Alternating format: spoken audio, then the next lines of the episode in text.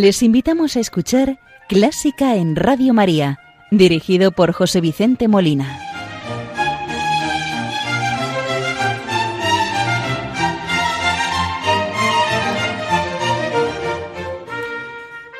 Buenas noches, queridos oyentes de Radio María. Les saluda José Vicente Molina, quien les va a acompañar en el programa de hoy domingo 10 de marzo de 2019.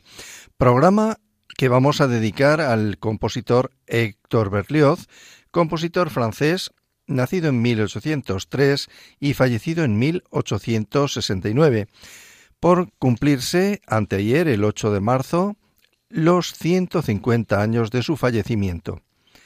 Berlioz tiene en el romanticismo una de las figuras paradigmáticas, su vida novelesca y apasionada como era propio de la época.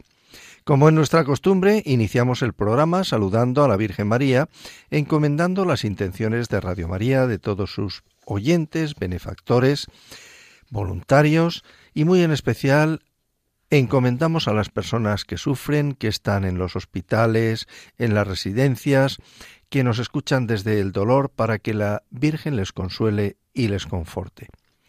Hoy vamos a rezar con el Ave María, de otro francés, de Charles Gounod, que construyó sobre la base armónica del preludio número uno del clave bien temperado de Juan Sebastián Bach. Escuchemos y recemos con el Ave María de Gounod, que va a interpretar el tenor Alfredo Kraus.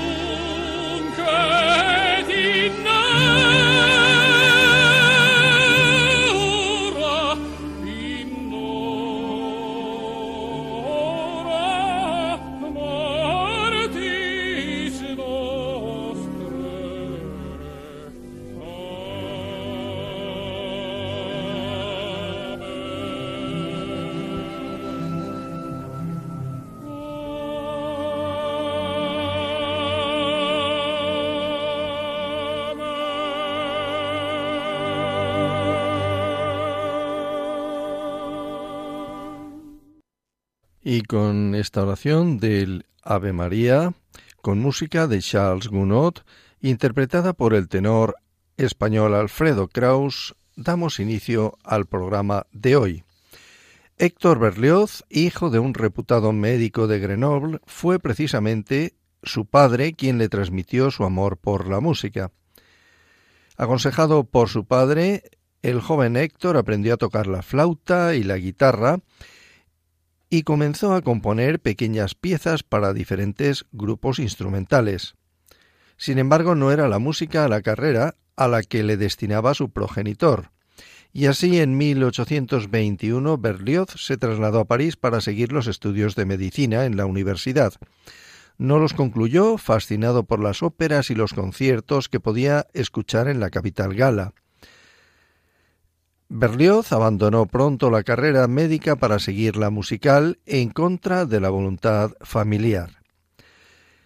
Ingresó en el conservatorio en 1825 y consiguió, tras varias tentativas, el prestigioso premio de Roma que anualmente concedía esa institución.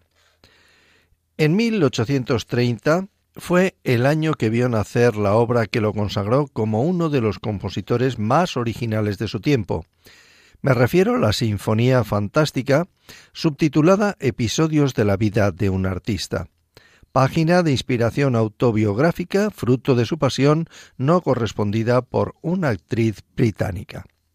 A esta obra, la Sinfonía Fantástica, vamos a dedicar el programa de hoy Vamos a intentar escuchar lo máximo porque no nos va a dar tiempo, ronda alrededor de los 60, 60 y algún minuto y vamos a ir escuchando a la vez que comentando algunas cosas que nos ayuden a comprenderla mejor.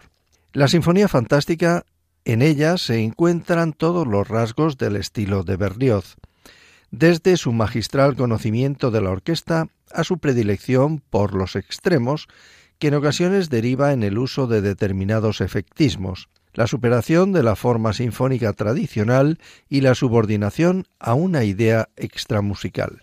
La orquesta sobre todo se convierte en la gran protagonista de la obra, una orquesta de una riqueza extrema, llena tanto de sorprendentes hallazgos tímbricos como de combinaciones sonoras novedosas, que en posteriores trabajos el músico amplió y refinó más aún, y que hallaron en su tratado de instrumentación y orquestación su más lograda plasmación teórica. Fue tal el éxito conseguido por la Sinfonía Fantástica que inmediatamente se consideró a su autor a la misma altura de Beethoven, comparación exagerada, pero que ilustra a la perfección la originalidad de la propuesta de Berlioz, en una época en que muchas de las innovaciones de Beethoven aún no habían sido asimiladas por público y crítica. Tras el estreno de esta partitura, la carrera de Berlioz se desarrolló con rapidez, aunque no por ello estuvo libre de dificultades. Al final de su carrera, la ambiciosa epopeya Los Troyanos le iba a ocupar durante cuatro años, de 1856 a 1860, sin que llegara a verla nunca representada íntegra en los escenarios. Los infructuosos esfuerzos por estrenarla junto a la indiferencia y a una hostilidad con que era recibida cada una de sus nuevas obras en Francia son algunas de las razones que explican que los últimos años de vida de Berlioz estuvieron marcados por el sentimiento de que había fracasado en su propio país. Un 8 de marzo de 1869 fallecía Berlioz en la Rue de Calais de París. Sus restos fueron sepultados en el cementerio de Montmartre. La Sinfonía Fantástica, como les decía, es una de las obras de juventud dentro de este género más brillantes jamás compuesta. Una obra escrita cuando Berlioz contaba solo 27 años e inspirada en el amor y la desilusión. Enmarcada en su época, era una obra muy vanguardista que desafió muchos de los convencionalismos de la Francia del siglo XIX. Melodías asimétricas e indefinidas, armonías poco usuales, uso de la forma cíclica a partir de un leitmotiv y empleo de una orquesta más propia de una ópera que de una sinfonía. Esta sinfonía se compone de cuatro movimientos. El primero, sueños, pasiones. Segundo movimiento, un baile. Tercer movimiento, escena en el campo. Cuarto movimiento, marcha al cadalso y quinto y último, Sueño de una noche de aquelarre. La fecha de composición fue 1830 y se estrenó el 5 de diciembre de ese mismo año. El primer movimiento, Sueños, Pasiones, constituye una forma de sonata bastante libre, incluso rozando la forma rondó. De esta manera, Berlioz consigue introducir el tema de la amada, la idea fija en varios momentos del movimiento casi como una obsesión. En el programa escrito por Berlioz, el autor dice lo siguiente. Imagino a un joven y vibrante músico afectado por una enfermedad del espíritu que un escritor famoso llama la decadencia de las pasiones, que por primera vez una mujer que reúne todos los ideales que soñó en su imaginación y cae perdidamente enamorado de ella. Por una extraña razón, la imagen de su amada nunca se presenta a la mente del artista sin ir ligada a una idea musical en la que encuentra la cualidad de la pasión, pero con la nobleza y timidez con que da crédito el objeto de su amor. Esta imagen melódica y su modelo lo persiguen sin cesar como una doble idea fija, este es el motivo de la aparición constante en todos los movimientos de la sinfonía de la melodía con que empieza el primer alegro. El paso de este estado de sueño melancólico interrumpido por brotes de alegría sin sentido a una delirante pasión con arrebatos de furia y celos, sus retornos a la ternura, sus lágrimas, el consuelo religioso, todo esto forma el tema del primer movimiento. Escuchemos reveríes, pasión, sueños, pasiones. El tempo es largo, alegro agitato ed apasionato assai. En versión de la Orquesta de París, a las órdenes de Daniel Barenboim.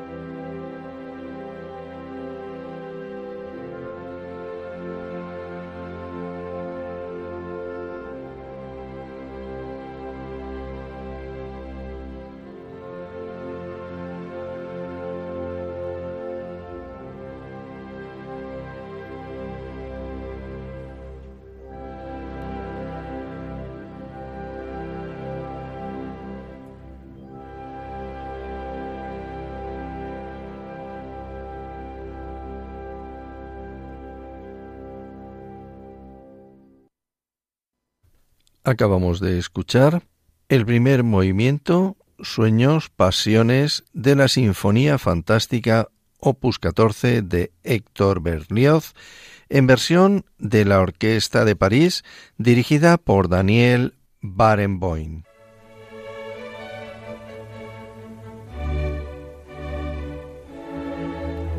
Están escuchando Clásica en Radio María con José Vicente Molina.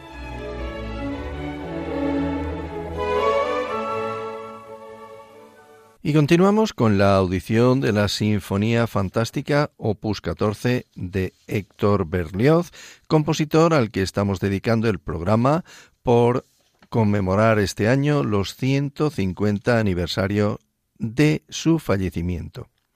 El segundo movimiento, un baile, tras una introducción con el arpa como protagonista y unas cuerdas llenas de dramatismo que ascienden desde las profundidades, se inicia el movimiento con un tema danzarín en las cuerdas a ritmo de vals. El arpa ejecuta ese contrapunto con acordes acompañantes y amplios arpegios que crean ese aire elegante y glamuroso de la fiesta. Las flautas recuperan entonces el tema de la amada, que se convierte en esa imagen perturbadora en la mente del artista. Tras ese inciso, la fiesta continúa con el majestuoso vals que se ha vuelto aún más enérgico, como un fantasma vuelve a hacer su aparición, la amada en la flauta que se presenta levemente antes del grandioso final. El programa escrito por Berlioz dice así el artista se encuentra en las más diversas situaciones de la vida, en el tumulto de una fiesta, en la contemplación pacífica de las hermosas vistas de la naturaleza. Sin embargo, en todas partes, ya sea en la ciudad o en el campo, la imagen de la amada se presenta sin cesar y mantiene su espíritu en la confusión. Escuchemos un val, vals alegro non tropo, a la Orquesta de París dirigida por Daniel Barenboim.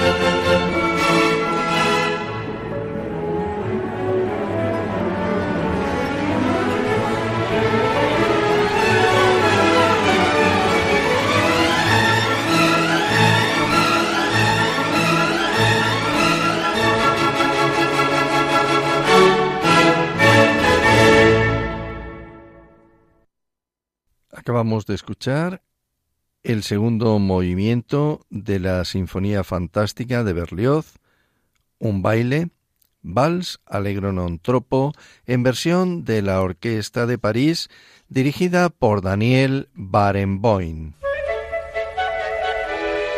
¿Te gusta la música clásica?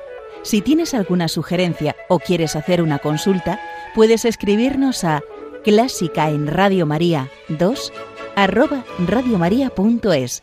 Y si quieres volver a escuchar este programa, puedes pedirlo llamando al teléfono del oyente 91 822 8010. También lo tendrás disponible en el podcast de Radio María, www.radiomaria.es. El tercer movimiento es la escena en el campo. El adagio pastoral está muy influenciado por la sexta sinfonía de Beethoven. Podemos dividirlo en cinco episodios, el dueto de pastores, emulando a los instrumentos de viento que utilizan los pastores suizos para comunicarse desde la distancia en las montañas. En este caso suena el corno inglés, llamada del primer pastor, y es respondido por el otro pastor, sonido del oboe. También está el tema pastoral, en el que los violines y flautas conducen la melodía principal de este movimiento, un tema calmado que evoca la tranquilidad y la paz que transmite el campo. El tema de la amada, en la sección central del movimiento, está dominado por el recuerdo de la amada que reaparece en flautas y oboes con su tema característico. La tormenta cuando el artista abandona sus pensamientos y vuelve la noche estrellada. Oye a uno de los pastores entonar su instrumento, el corno inglés, pero esta vez no recibe respuesta del otro pastor. Sin embargo, se oyen los timbales, esos truenos lejanos que vaticinan la gran tormenta que avanza en el horizonte. En el programa, escrito por Berlioz, dice lo siguiente. Una noche en el campo, oye dos pastores en la distancia dialogar con su rans desbach. Este dúo pastoral, el entorno, el suave sonido de los árboles mecidos por el viento, algunos motivos de esperanza que recientemente ha concebido, todo conspira para devolver a su corazón un sentimiento de calma al que está poco acostumbrado y a dar a sus pensamientos un color más alegre medita sobre su soledad y espera que pronto ya no estará solo. Pero, ¿y si ella lo traicionase? Esta mezcla de esperanza y temor, estas ideas de felicidad, perturbado por las premoniciones oscuras, forman el tema del adagio. Al final, uno de los pastores retoma su rans des bach y el otro pastor ya no contesta. Sonidos lejanos de tormenta, soledad silencio. Escuchemos este tercer movimiento, escena en el campo, adagio, a la Orquesta de París dirigida por Barenboim.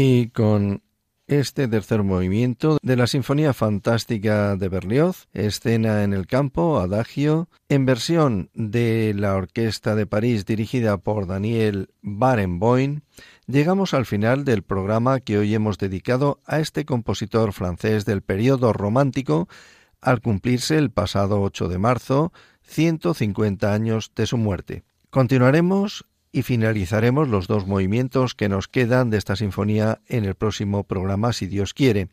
Se despide José Vicente Molina, quien les ha acompañado en el programa de hoy. Muy buenas noches y que Dios les bendiga.